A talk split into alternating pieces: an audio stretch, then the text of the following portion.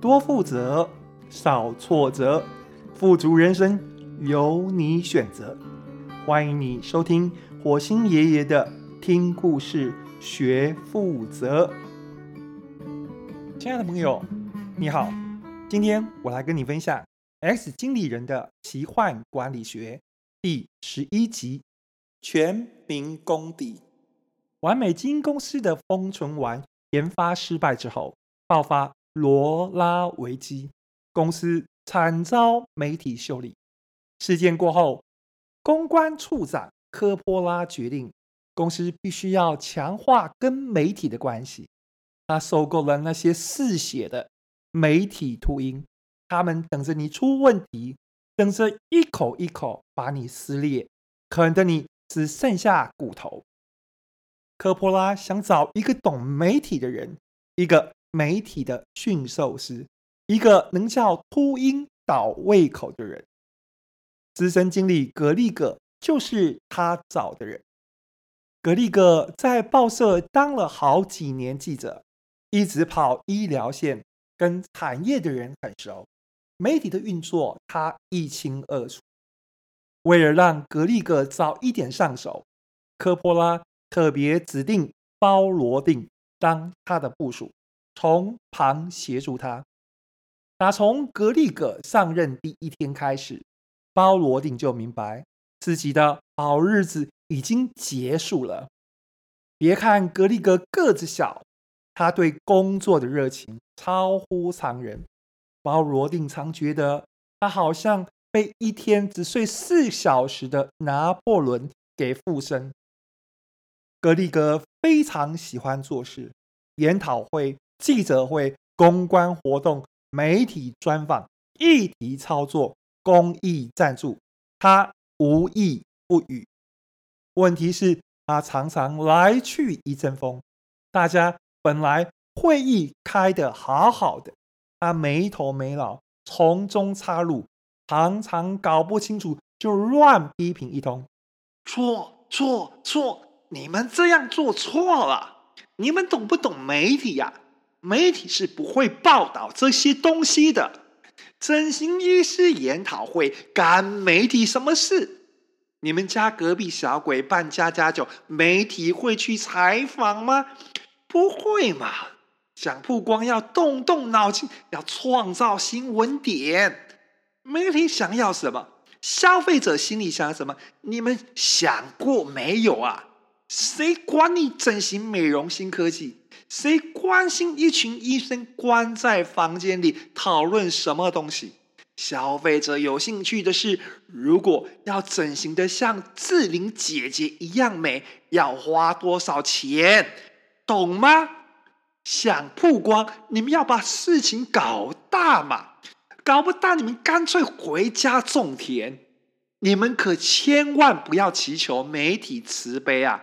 啊，乖宝宝是得不到版面的。你不大声嚷嚷，就默默无闻；默默无闻，你就完了。持平来说，他的批评是对的。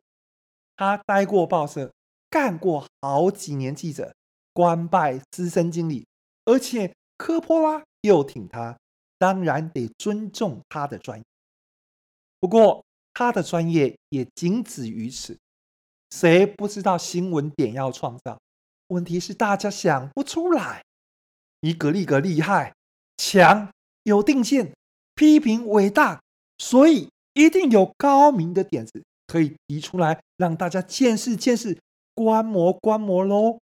可是，怎么格力格提出来的高见，听起来也跟那些没有干过记者的人差不多呢？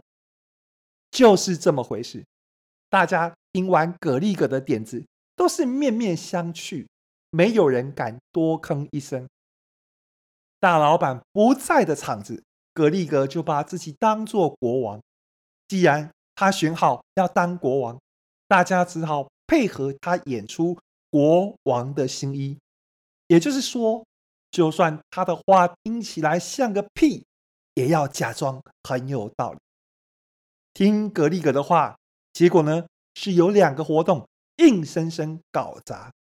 一个活动的报道负面，有一个很不识相的记者还写说，看起来完美基因离完美还有遥远的距离。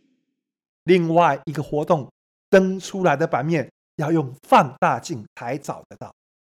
格力格对结果非常的不爽，他在检讨会议上发飙，把所有的人都痛骂一顿，把过错推给执行的人。都是你们办事不力才会搞成这样，执行力这么糟，给你们再好的策略也没有用。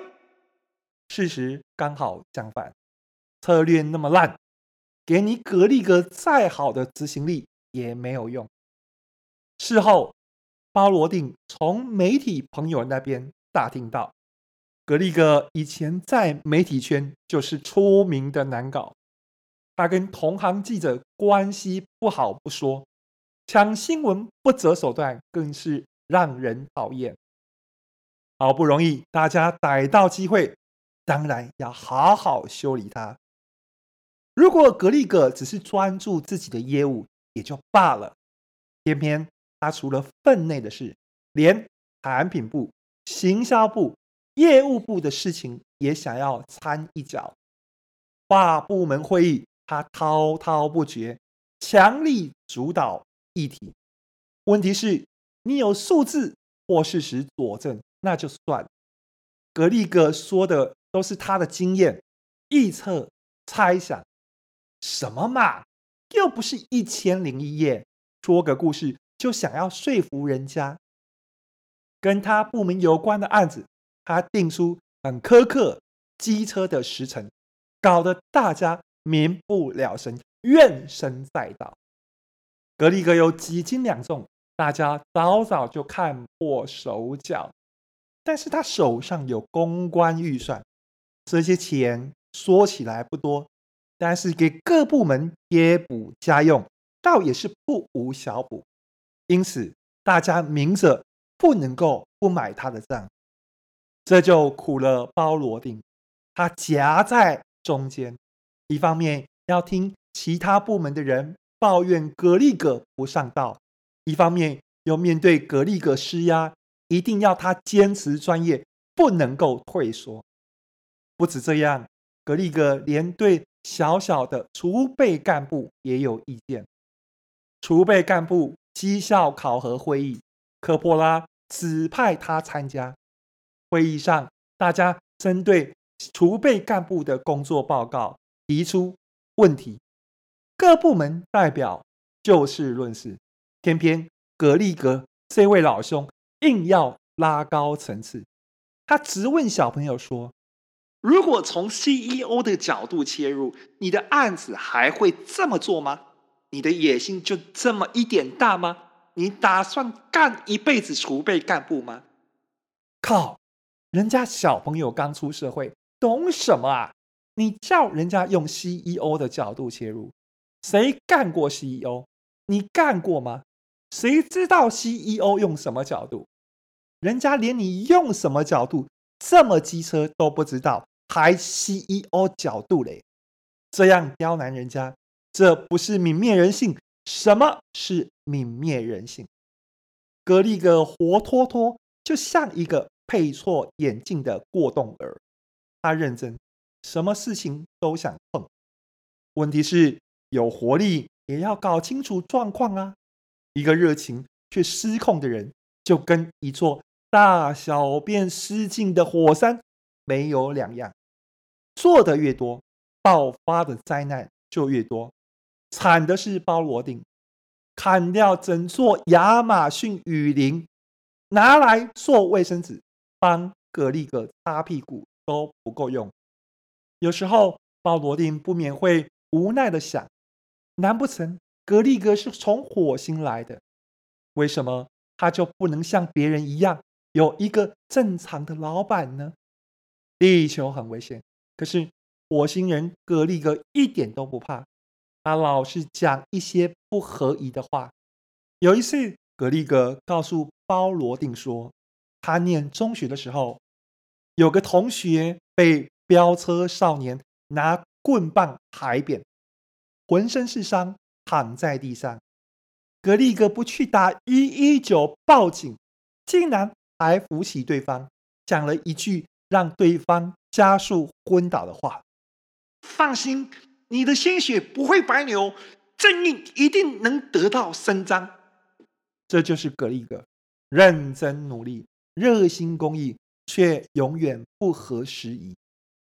工作上，鲍罗定本来是用跑百米短跑的心情，全力朝目标冲刺。但是格力格一来，他觉得自己眼前的跑道被架起了许多的高栏，这些高栏又高又多，多到看不见终点。不管他怎么努力，还是有无止境的高栏等待跨越。一个周末。包罗定独自一人在社区附近公园散步，他心事重重，步履缓慢。来到篮球场旁边，他看到一群小朋友在打球。篮球场上两队人马打得火热，大家抢球抢得很凶，而且投篮姿势帅气，但是球进的很少。相较场上的热络，场边。却有一个瘦小、戴眼镜的孩子，只是安静坐在公园的椅子上观战。打球的人上上下下，眼镜少年却始终坐在场边。包罗定看着那个孩子，看着看着，他心里一惊。那个少年让他想起了一个人。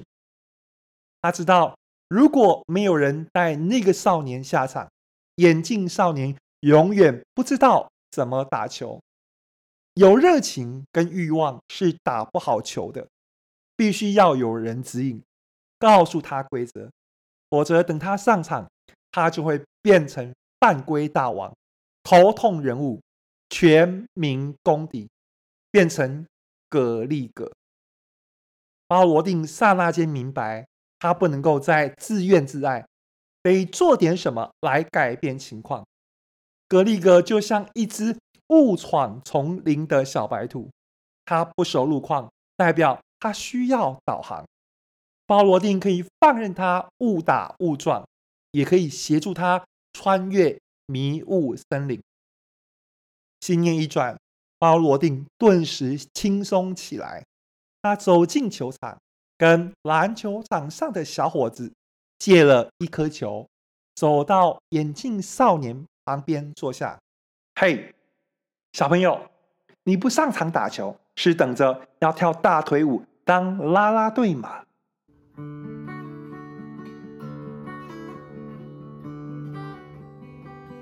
听完这一集故事，你有什么体悟呢？